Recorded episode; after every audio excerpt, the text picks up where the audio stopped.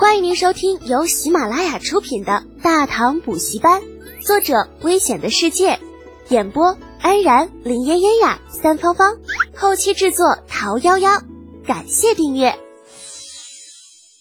第一百四十四集，这样不好吧？李浩从未试过在野外独自面对一头巨熊，就算当年有枪在手的时候，也是不曾想过的。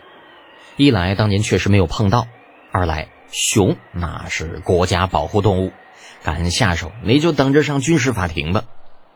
毫无经验的情况下，他只能将目标对准了巨熊的脑袋，以滑铲的姿势闪过巨熊一击的同时，扣下了强弩的扳机。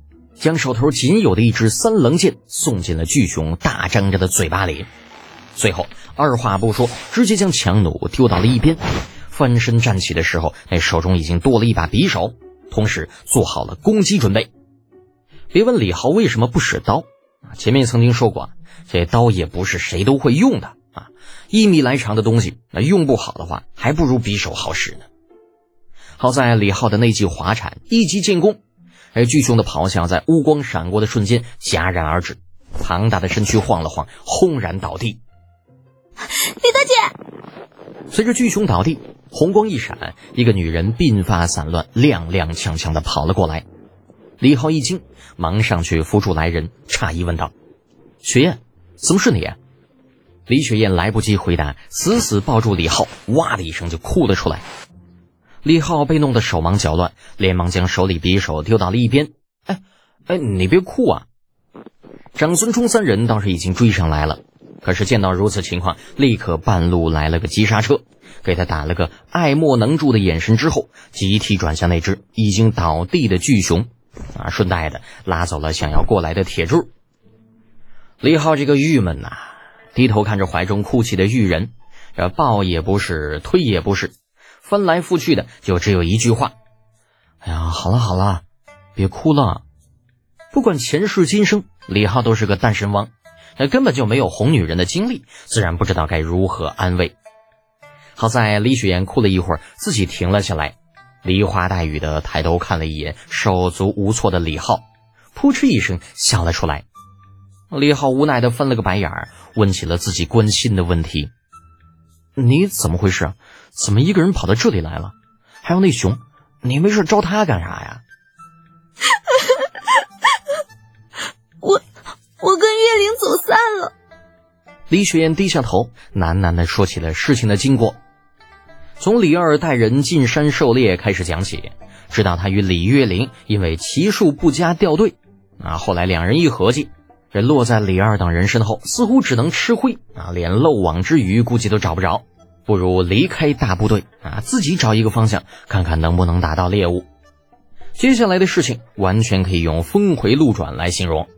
姑娘们扎进林子不久，便遇到了被血腥味吸引过来的狼群，大概有个六七只左右。这狼群的出现，让李雪燕的马受了惊吓，慌不择路地跑进深山里面。等他将马控制住之后，啊，发现自己已经彻底迷失了方向。就这样，小姑娘在山里转呐转，一直转到天黑也没找到出路。好不容易在山谷里看到一个山洞，就想着进去躲上一晚。啊，一来呢可以避风，二来也能有些安全感。可是李雪燕怎么也没有想到，那山洞里边竟然是熊窝。那进去之后，立刻将冬眠的巨熊给惊醒了。弄死了他的马不说，还要吃他啊！在接下来的事情，李浩就都知道了。听着惊魂未定的李雪燕讲述事情的经过，李浩不知道应该说些什么才好。是说这丫头命运多舛呢，还是说福大命大呢？抬头看看天，太阳已经落到山的西侧，山谷当中一片的昏暗。见李雪燕似乎已经平静下来了，李浩笑了笑说道。走吧，去那边。估计楚墨和虫子他们都已经等急了。李雪燕的俏脸泛起了一丝红霞，微不可察的点点头，起身跟在李浩的身后，向远处正在忙碌的众人走了过去。因为有家将的原因啊，长孙冲他们不必亲自生火。见李浩带着李雪燕过来，三人各自露出了一脸猥琐的笑容，或明或暗的对他比了个大拇指。只是李浩很想告诉他们，这大拇指啊，应该是最短最粗的那一根，而不是五指中间最长的那一根。李雪燕到底不是普通的女子啊，就算是刚刚受了惊吓，这个时候依旧礼数不缺。待行至三人近前，微微一扶，雪燕谢过长孙公子、陈公子、李公子，仗义援手救命之恩。而程楚墨指了指趴在地上一动不动的巨熊，呃，别别别啊！那救人的事跟我们可没有关系啊！要不是德简跟疯子一样往下冲，那我们可没那个胆子来面对这个大家伙。而李浩一愣一愣的，这这个误会可就大了哈！老子只是听到有人在喊，那谁知道那下边是谁呀？后世当兵十多年，钢铁长城、血肉盾牌的誓言早已经铭刻到了骨髓里。当自己人遇到危险，你别说是熊啊，就算是老虎、狮子，哪怕只有一口气在，他也不会干出后退的事来。不过好在李浩还算聪明，没有把心里话说出来，否则他这人就算是白救了。张孙冲拍了拍巨大的熊头，忽然问道：“哎，你们说，有这东西打底，咱们是不是稳拿第一了呀？”李振坐在不远处的一块石头上，笑着回道：“那必须的，别说那些公子哥。”就算是那帮老鸡，嗯，老人家最多也就是呃打几头野猪啥的，所以啊，你这次算是立了大功了，大比第一非你莫属。那这帮人跟着李浩时间长了，一个个好的没学多少，这骂人的话倒是学了个十足十，这张嘴闭嘴老鸡巴灯。还好李振在最后关头及时发现李雪燕在场，收住了话头，这家伙否则非得尴尬死不可。可就算如此，李雪燕也隐隐猜到李振要说些什么。不过聪明如他，并未说啥，装作什么都没有听到的样子，将好奇的目光投向了李浩。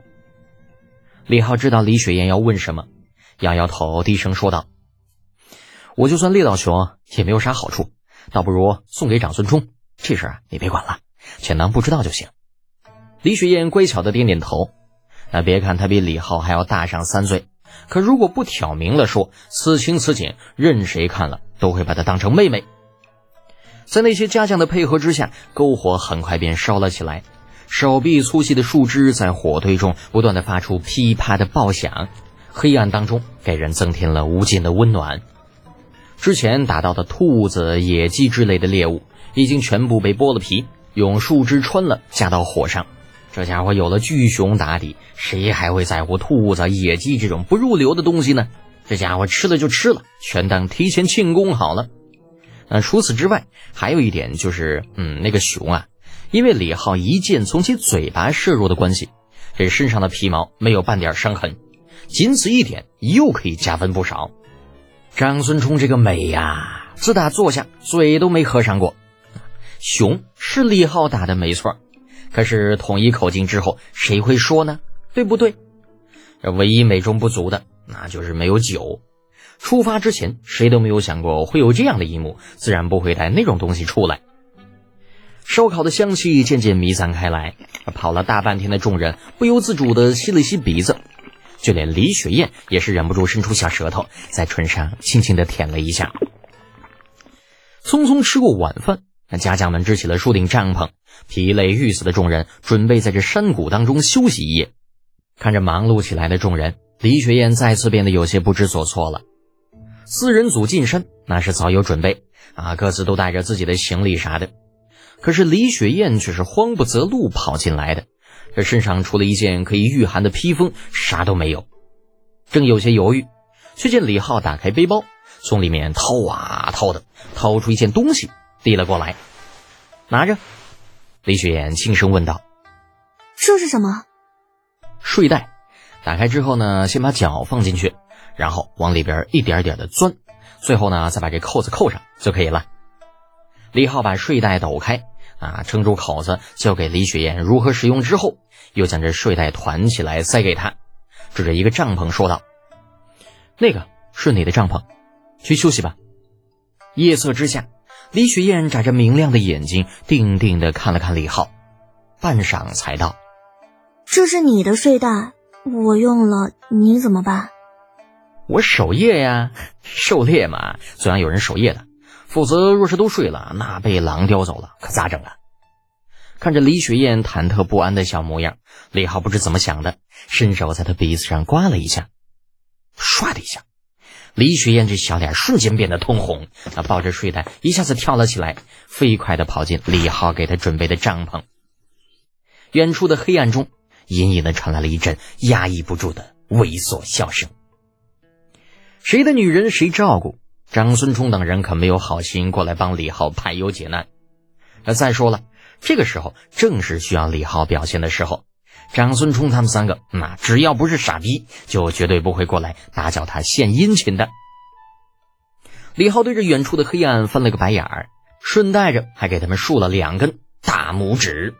还他妈兄弟呢，这都没人了，也不说把这睡袋拿出来，咱共享一下。靠在巨熊厚厚的毛皮上，啊，李浩盯着头顶的夜空发呆。铁柱被他打发回营地报信儿去了。李雪燕和李月玲走散，至今没有回营。估计营地那边这个时候啊，已经炸毛了。为了不让那边的人过于担心，啊，还是派人回去通知一下为好。至于为啥派铁柱回去，那是因为上次追倭人的时候，他带过铁柱，教过他如何辨识方向。若是派别人回去，啊，这家伙大半夜的再给走丢了，那乐子可就大了。夜越来越深。啊！身侧忽然传来一阵悉悉索索的声音，李浩不用看就知道是那李雪燕小姑娘又跑出来了。很快，李浩身边多了一个靓丽的身影。我给你吹箫，这这样不好吧？听众朋友，本集已播讲完毕，请订阅专辑，下集精彩继续哦。